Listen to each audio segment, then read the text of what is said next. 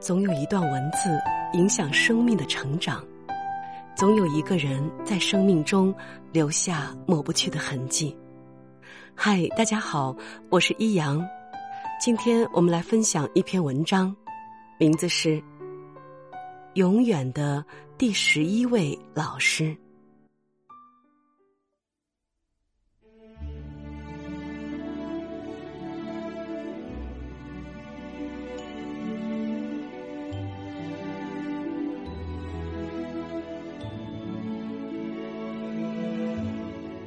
在一个偏远的小山村里，有一所小学校，只有一位老师。因为各方面条件很差，老师像走马灯一样来了又走了。当村民和孩子们依依不舍的送走第十位老师后，就有人心寒的断言：再不会有第十一位老师留下来。乡里实在派不出人来，后来只好请了一位刚刚毕业、等待分配的女大学生来带一段时间的课。不知女大学生当初是出于好奇，或是其他什么原因，总之很快和孩子们融洽的生活在了一起。三个月后，女大学生的分配通知到了。孩子们依依不舍的提着老师的行李送他下山。往日像喜鹊一样叽叽喳喳的孩子们，却默默无语。那天，山野里没有一丝风，周围的群山仿佛也在为孩子们的命运担忧。当代课老师含泪走下山坡的那一瞬间。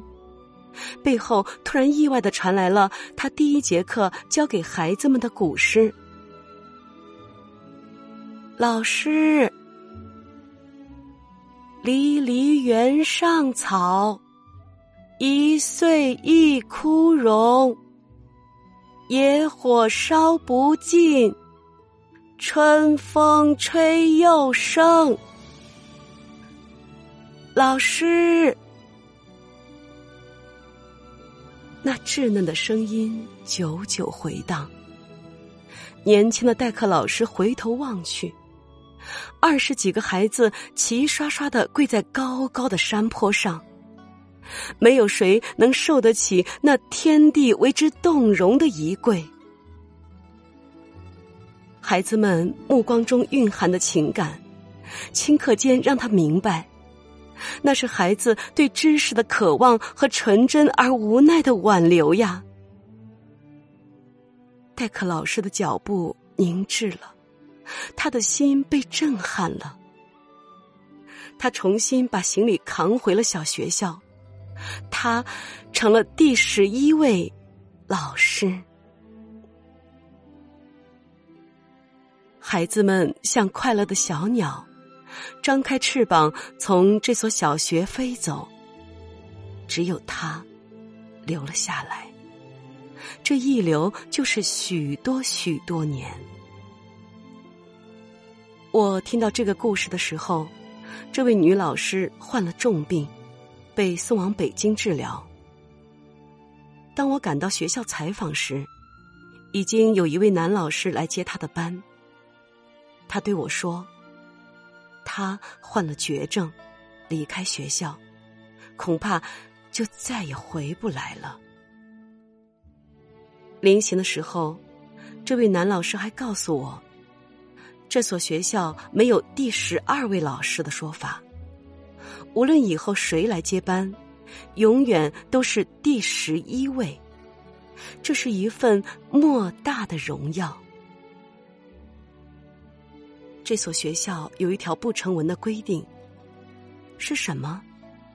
他没有立即告诉我，他只是微笑着对我说：“明天早晨你就会知道。”第二天，我早早起床，从乡村招待所来到学校，刚刚走到那座高高的山坡，就听到了白居易那首熟悉的诗句。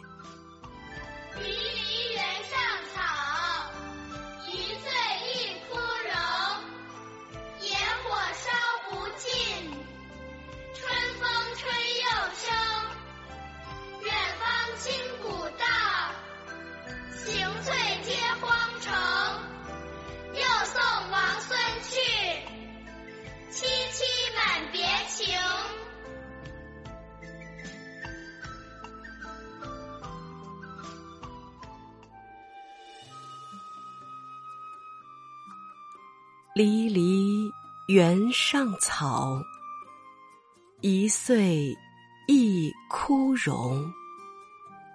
野火烧不尽，春风吹又生。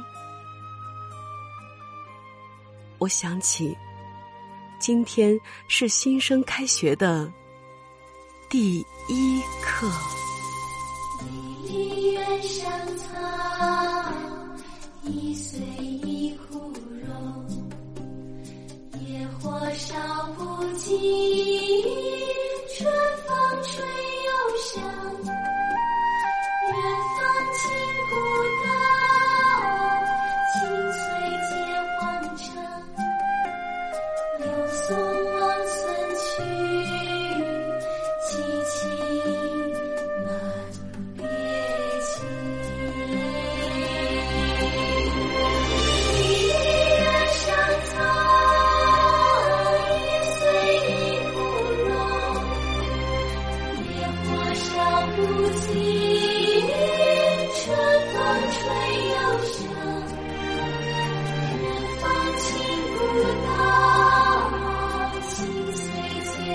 结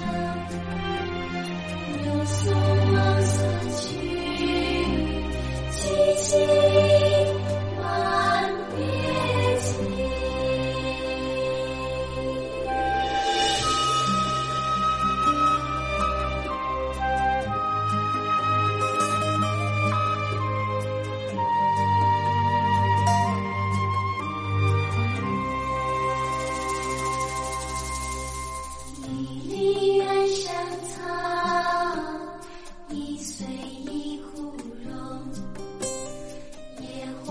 道不尽，春风吹又生。